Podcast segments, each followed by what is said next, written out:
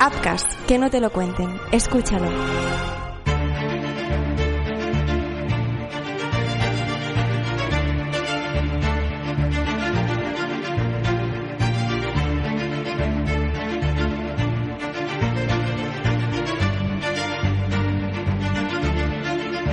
¿Qué tal? ¿Cómo estáis? Bienvenidos a un nuevo análisis del caso de crímenes ibéricos. Hoy lo hacemos con dos personas que invitamos por primera vez y esperamos que no sea la última, a dos criminólogas. Una es Carmen Balfagón, decana del Colegio Profesional de la Criminología de la Comunidad de Madrid. Carmen, ¿qué tal? ¿Cómo estás? Bienvenida. Hola, bueno, muchas gracias. Muchas gracias. Gracias por estar ahí y gracias por escucharnos también, que sé que, sé, que me has dicho que lo haces. Sí, sí, sí, que, lo, que os escucho siempre, vamos, cada vez que emitís un nuevo capítulo. Un nuevo yo capítulo. Pues muy bien, ¿eh? Muy bien. Muchas gracias. Y a otra criminóloga, Aneus Mascaró, de Criminoleando. Aneus, ¿qué tal? ¿Cómo estás? Bienvenida. Muchas gracias. Estoy muy contenta de poder participar. Pues gracias a las dos. Hoy vamos a hablar con, con eh, Carmen y con Neus de uno de los últimos casos que os hemos eh, propuesto escuchar, una de las últimas narraciones, que es el caso del asesinato de Laura Orue.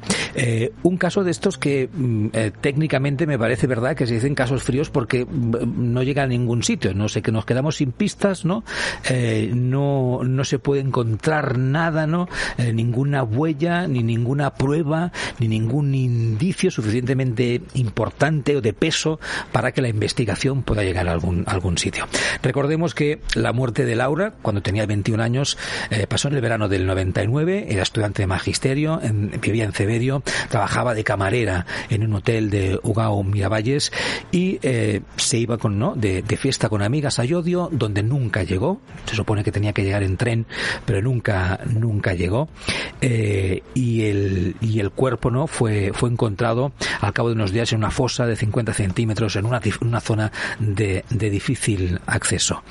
Eh, Carmen, para empezar, em, eh, ¿qué, ¿Qué, te genera un caso como este, ¿no? Donde eh, muere una joven de 21 años y además, eh, pues casi sin, sin pistas, ni indicios, ni pruebas de los que, de los que rascar.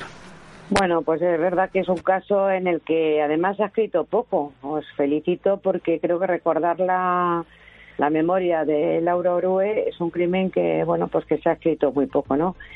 Eh, ¿qué, me, ¿Qué sensación me da? Lo primero, una profunda tristeza. Creo que no hay cosa peor que un crimen y yo soy estoy totalmente en contra de la figura de la prescripción. En un país como el nuestro la prescripción no tenía que existir porque no tiene que existir y esto yo creo que lo podemos destinar en otro programa.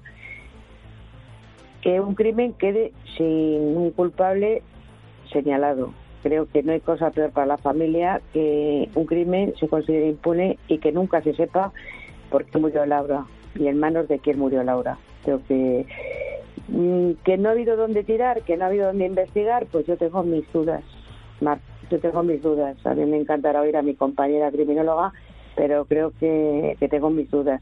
Es sintomático el hecho que aparezca sin pantalón, eh, te está indicando algo el hecho que no aparezca con una agresión sexual, en una zona muy conocida, o sea, de difícil acceso, con lo cual tenía que ser conocida para la persona que agredió a, a Laura y la mató.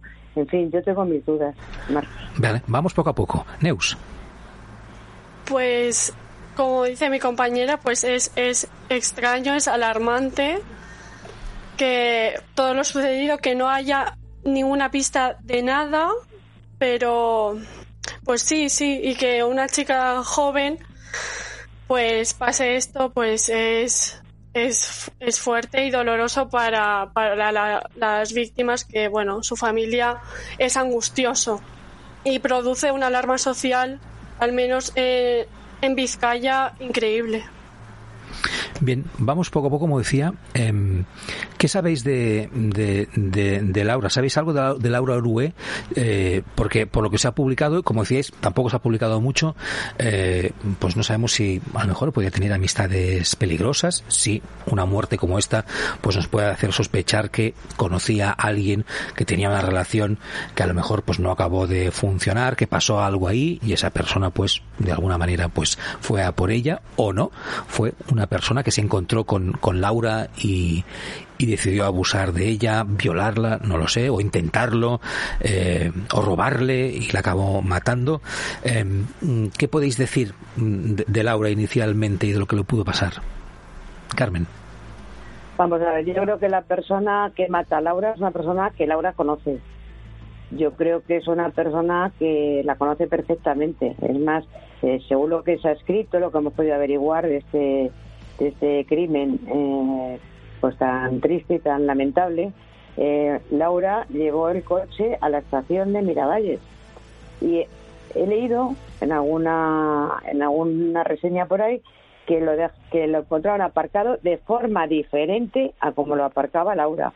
Esto me hubiera gustado haber visto pues el sumario, haber visto los informes de policía y ver si realmente estaba aparcado de forma diferente, pero sobre todo, como en otros casos que, se pueden nombrar, si el, si el asiento del conductor estaba movido, era habitual que lo llevara así, podíamos, sabíamos la estatura de Laura, en fin, el cristal si estaba adecuado a la estatura de ella, es decir, si alguien condujo su coche hasta la estación de Miravalle, este dato nosotros lo desconocemos y diremos, ¿qué importancia tiene? Hombre, pues tiene importancia, porque si no era Laura la que conducía su coche a la estación de Miravalle, alguien lo llevó allí para despistar. De todas formas, ¿qué podemos decir? Bueno, pues yo no, eh, tú decías, Mar, que, que bueno, pues a lo mejor alguien intentó agredirle, ¿por qué no pensamos que pudo ser una mujer? la que mató a, a Laura. También, sí.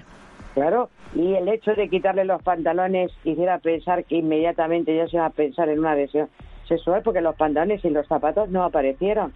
¿Por qué no aparecen los zapatos? Porque posiblemente Laura no muere donde apareció, evidentemente allí se traslada el cadáver. En fin, son cosas que yo no sé la investigación, porque te vuelvo a repetir que como en este país, y yo no sé si dirá mi compañera Neus, cuentan tan poquito con los criminólogos, pues hombre, a lo mejor antes de que hubiera prescrito hubiera sido agradecer que nos hubieran dejado alguno, porque se tiró mucho tiempo este con, bajo secreto sumario también, este caso, pues a echar alguno, alguna... ¿Te está gustando este episodio? Hazte fan desde el botón apoyar del podcast de Nivos.